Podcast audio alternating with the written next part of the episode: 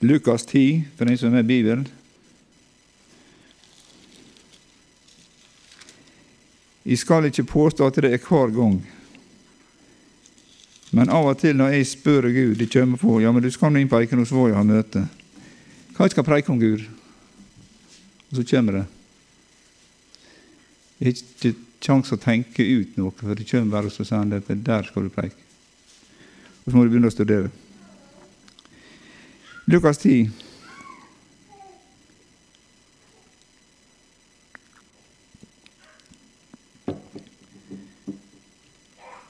Og Det er nok spesielt i den beretninga, også en, opp, en, opplevelse jeg har hatt til å fortelle dere senere. Men jeg skal, jeg skal, ikke lese det som står der, jeg skal bare sitere litt til å begynne med. Men det som jeg tenker på, det er dette her med Guds ord, for å si litt om det først. Guds ord Har dere hørt dette her om barn som i barns munn hadde beredt en lovprisning? Ja. Det er flott. Guds ord, det er rett og slett praksis. Guds ord er praksis. Guds ord er handling. Guds ord er skapelse. Når vi leser i første, Bibelen første blad og Gud begynte å skape. Der står at jorda var uforma, tom og mørk lå over dypet, og Guds ånd svevde over vannflatene. Da sa Gud. Guds ord. Da sa Gud. Det blir lys, og det blir lys. Og så ser vi utover i vers 6. Så sa Gud. Vers 9. Så sa Gud. Vers 11, vers 14, vers 30, vers 24 Unnskyld, vers 20, 24 og 25. Alle plassene her så Så sa Gud, og så skjedde det en skapelse av noe. Og Bibelen sier faktisk at det Guds ord det skaper det det nevner. Det er levende og kraftig. Det er levende. Det skaper liv. Det skaper noe nytt. Levende og kraftig og skarp på noe eget sverd. Det trenger igjen noe inntil det kløver sjel og ånd. Leder mot og mark og dømmer hjertets tanker og råd. Den gamle oversettelsen. Så det, det, er viktig for oss å vite dette her med at Guds ord det skaper det det nevner, det skaper det det.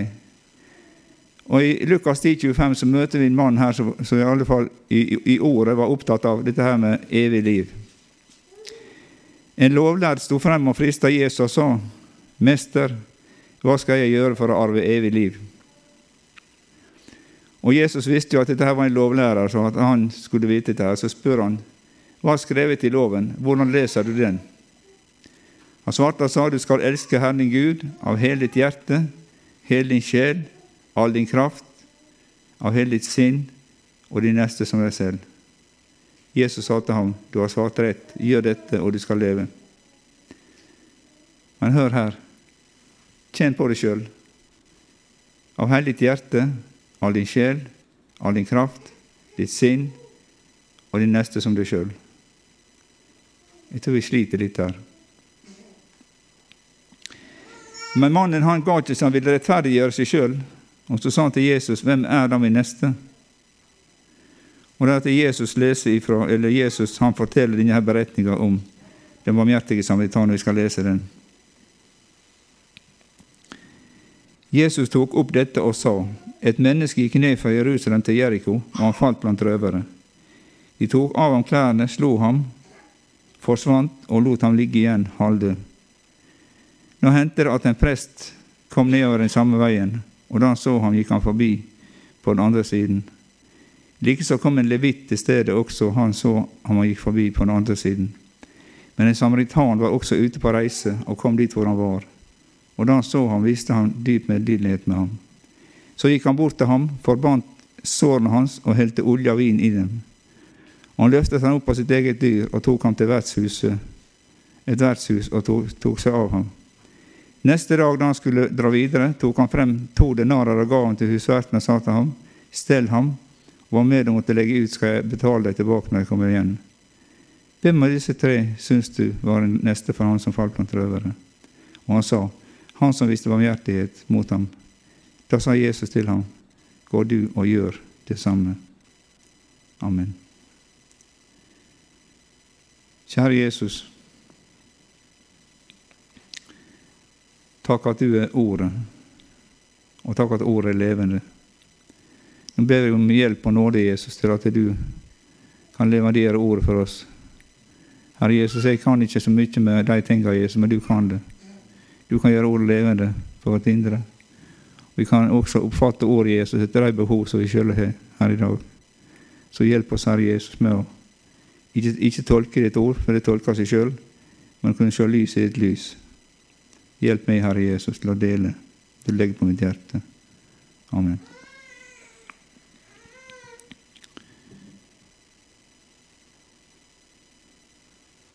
Dette som vi leser her, det handler om et veistykke på 28 km ca.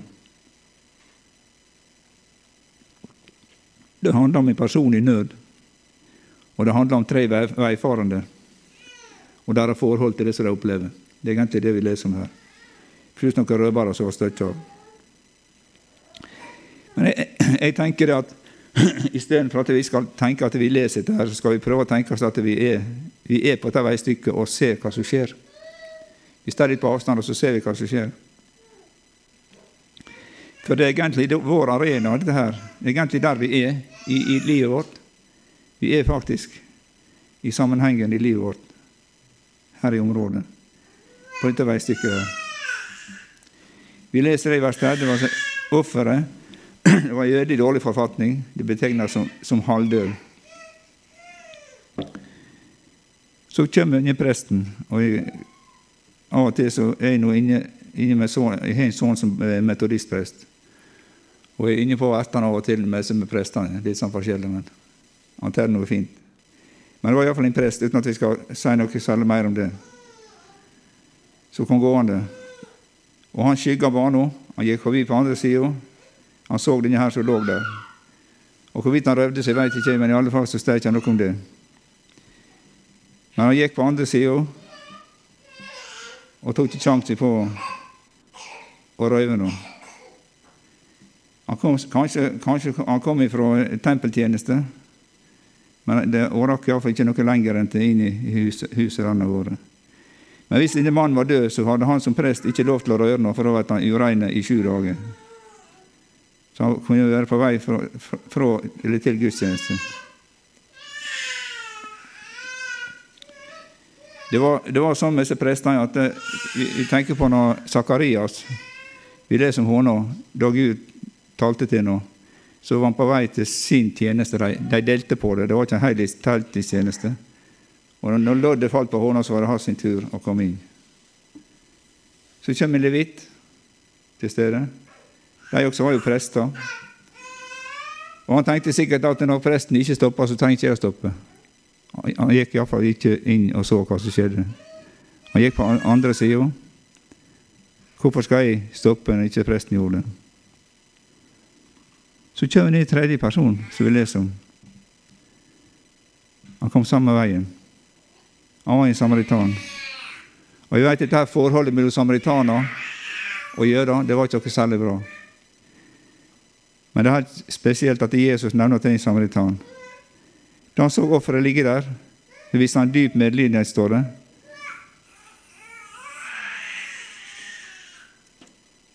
Og han var faktisk utstyrt med det som han skulle hjelpe ham med. Han forbandt sårene, med helte olje og vin i dem. Og vinen var, var god, og renset såra med oljen lindra smerte. Dere har hørt om denne legekunstens far, Hippokrates. Han var født 460 år før Jesus. Han sa følgende.: Bind opp såret med mjuk ull og dynk det med vin og olje. Og samaritanene fulgte denne oppskrifta. Han løfta offeret opp av dyret sitt og frakta det til herberget. Så sa han, stell med nå, jeg betaler det som trengs når jeg kommer tilbake. Og så sier Jesus står med her personlig som han står og snakker med. Hvem er disse tre syns det var neste for den som falt blant røvere? Og da sa ikke han den samaritan, men han sa han som viste barmhjertighet. Han ville ikke ta ordet samaritan i sin munn. Det er mulig jeg har fortalt dette her før, men da får dere bare høre det igjen, for de som kanskje ikke hørte. Eh, jeg hadde en tjeneste i Salen Halden noen få år. sammen med et par andre, et sånt pastorteam. Da hadde jeg vært sju år i evangeliesenteret. Og jeg kjenner en del folk der. Blant annet en som heter Tor, som flytta til Halden, ned ut i byen.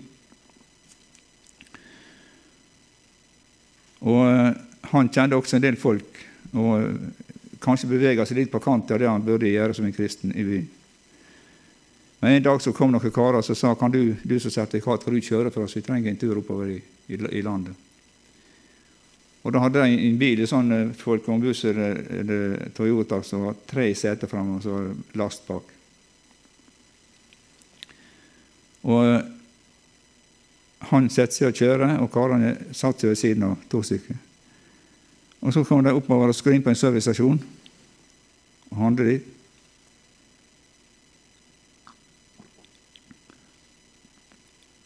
Når han kom ut igjen i bilen, så var det en annen som satt der med, med førersetet. Da kunne han plutselig kjøre. Så satt Tor i midten, satt den andre på utsida.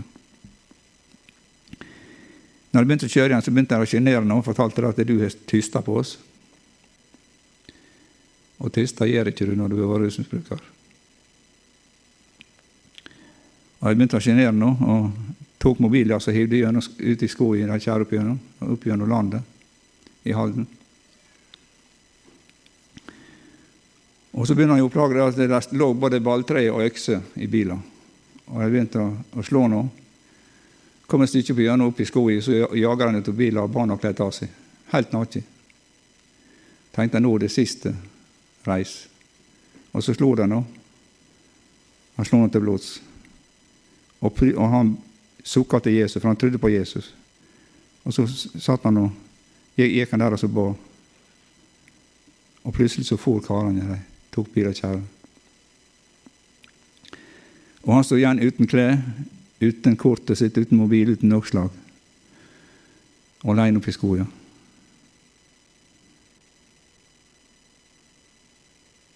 Og Så kom han til noen folk der han fikk ei T-skjorte, sko og en shorts. Det gikk han i. Samtidig med dette her, så var jeg nede på salen, Halden, og satt inne i salen og ba til Gud, for jeg skulle preike da etterpå. Teksten var den som jeg delte med dere i dag. Så ringer telefonen. Og David Filtvedt, broren til Randi Johansen. Så sa han at kan du ta deg av han og Tor, sa han. Han kan ikke være med oss, for jeg er nyfødte barn hjemme, og kona kommer hjem fra føden. Og vi hadde alltid hatt som praksis at hjemmet vår det, liksom det, det, det var skilt. Der tok vi aldri inn folk, for at det kunne, du ble oppeten. For du jobba mye med sånne folk. Så sa meg et kvarter, sa jeg, skal jeg sjekke det. Og så jeg for hjem og snakka med kona, så ble jeg enige om å ta henne inn. Han ble hos oss i tre dager. Det jeg så da, det var at Gud ga meg en gavepakke til den preika neste dag.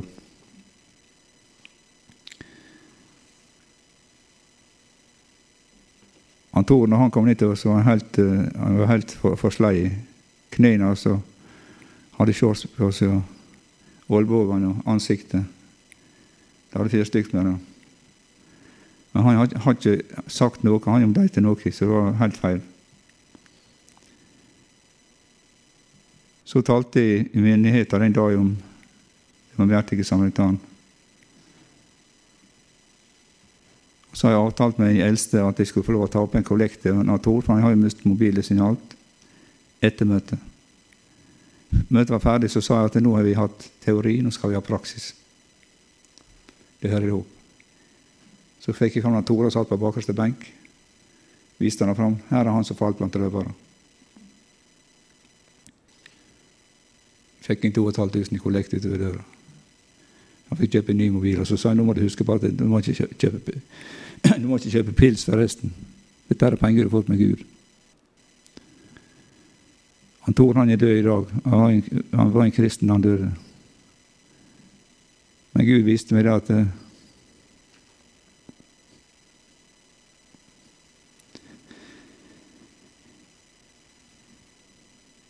Det er ingen grense når Gud skal hjelpe sine. Det er ingen grense når Gud vil ha oss til å sprenge våre egne grenser, som vi lager til. Disse to stykker her som ikke stopper, de fikk heller ingen velsignelse. Men han som stoppa, han fikk oppleve gleda i å være med og hjelpe en.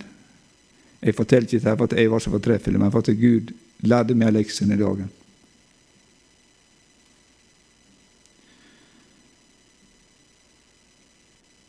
Og venner, det som jeg ser djupest sett her,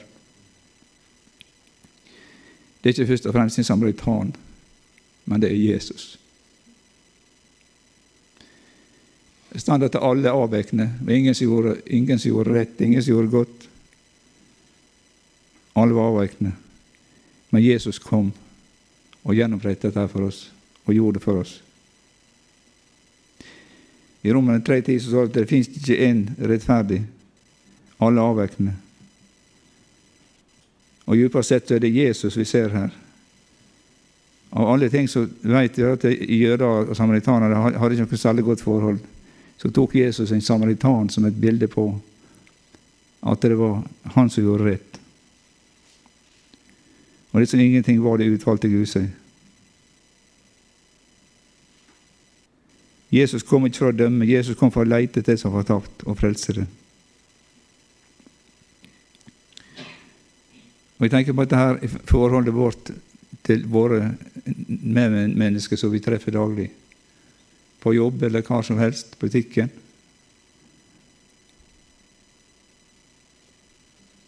Er er mye nød. Mye vi kan være med og hjelpe til med.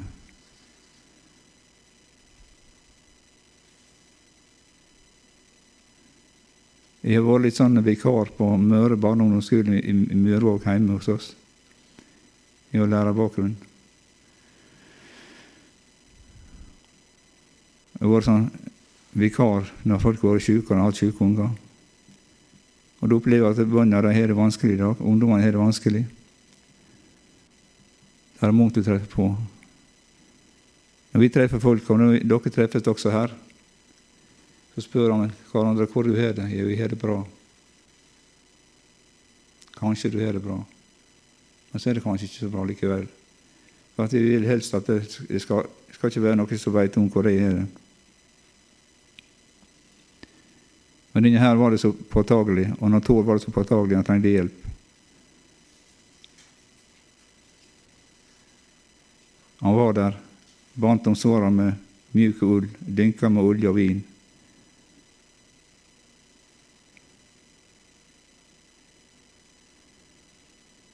Hosea 6,6. For barmhjertighet er det jeg har behag i, og ikke offer. I kunnskap om Gud mer enn brennoffer. Og jeg tenker på hvordan regner vi? Hvordan lever vi? Sår vi knapt? Sår vi minst mulig? Eller sår vi rikelig?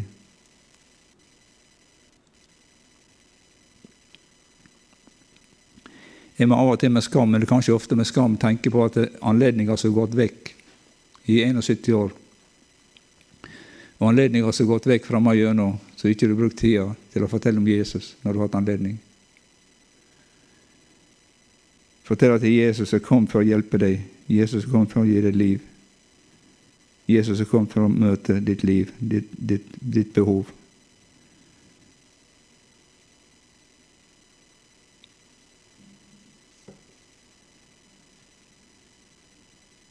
Sover vi knapt, så vi høste knapt. Hvis jeg sår ei potet, så får jeg resultat av ei. Sår jeg ti, så får jeg resultat av ti. Sant? Og det er bare sånn. Guds ord er levende og kraftig, skarpere enn et eget sverd, og det trenger igjennom. La oss dele ut rikelig, la oss bry oss, la oss se, la oss lytte, la oss handle. Det er en beretning Jesus forteller om en mann som hadde 100 sauer.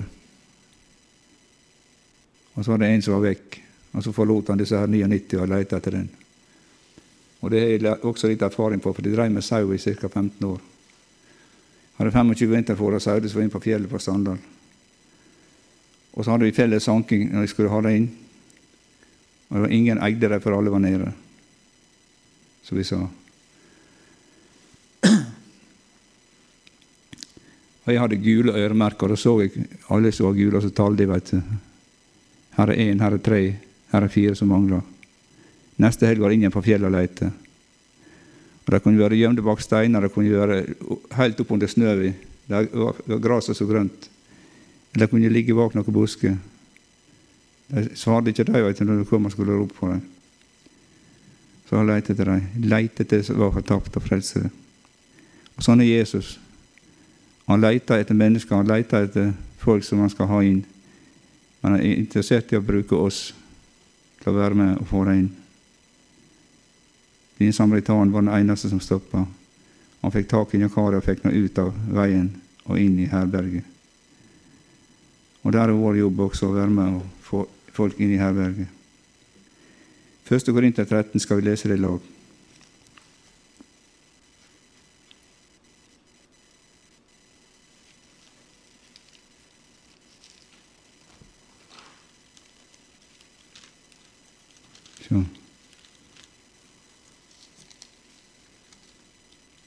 4 til 7. Det er snakk om kjærligheten, Guds kjærlighet utøst i våre hjerter. Kjærligheten er tålmodig, og den er vennlig. Kjærligheten er ikke misunnelig. Kjærligheten skryter ikke, er ikke oppblåst.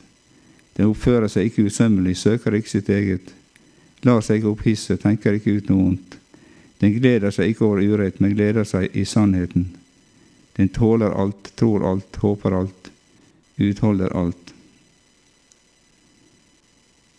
Og Vi tenker på dette her med tror alt. Enkelte sammenhenger når, når ungdommer og eldre også kom inn på evangeliesenteret med en bærepose i hånda, så så det ofte skrøpelig ut. Tenkte du er det muligheter her? Men så begynte Gud å jobbe, så fikk de ordet innenfor Vesten. Så ble de frelst. Så så du forvandlinga, så lys i øynene. Så hvor de kom tilbake. Og fikk oppleve at det er en som bryr seg om oss. Galaterne 5, skal vi se på det? 22-26.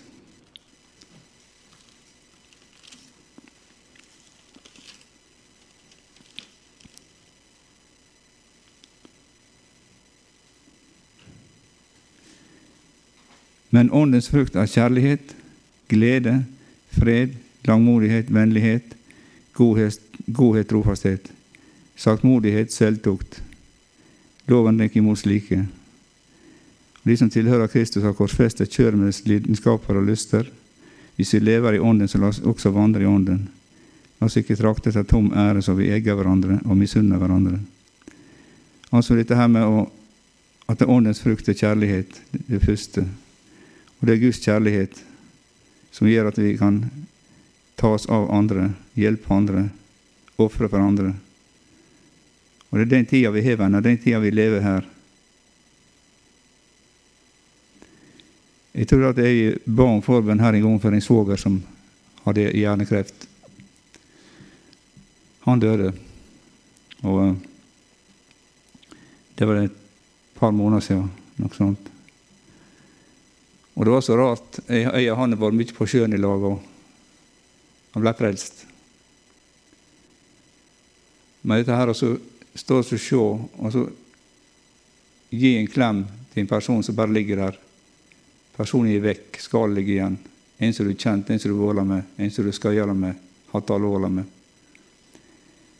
Så på en måte fikk livet for meg en litt mer alvorlig dimensjon enn det har hatt. Det er klart det har jo hatt, Jeg vet jo veien til Jesus, og jeg vet jo resultatet for den som ikke går veien til Jesus.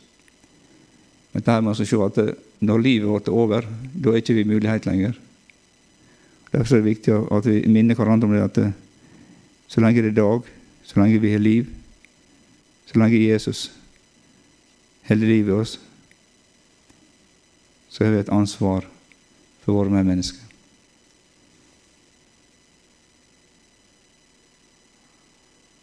Følg meg, sa Jesus, så skal jeg gjøre deg til menneskefiskere. Så la vi være på lag med denne her barmhjertige samaritanen, Jesus Kristus og be Han om hjelp i hverdagen. Det er så rart når du kommer i samtale med folk. Så leder Gud plutselig at du kjenner at du, du, du vet leder inn på en vei. Så tenker du skal jeg tørre å gå den veien her. Det er Den hellige ånd som leder.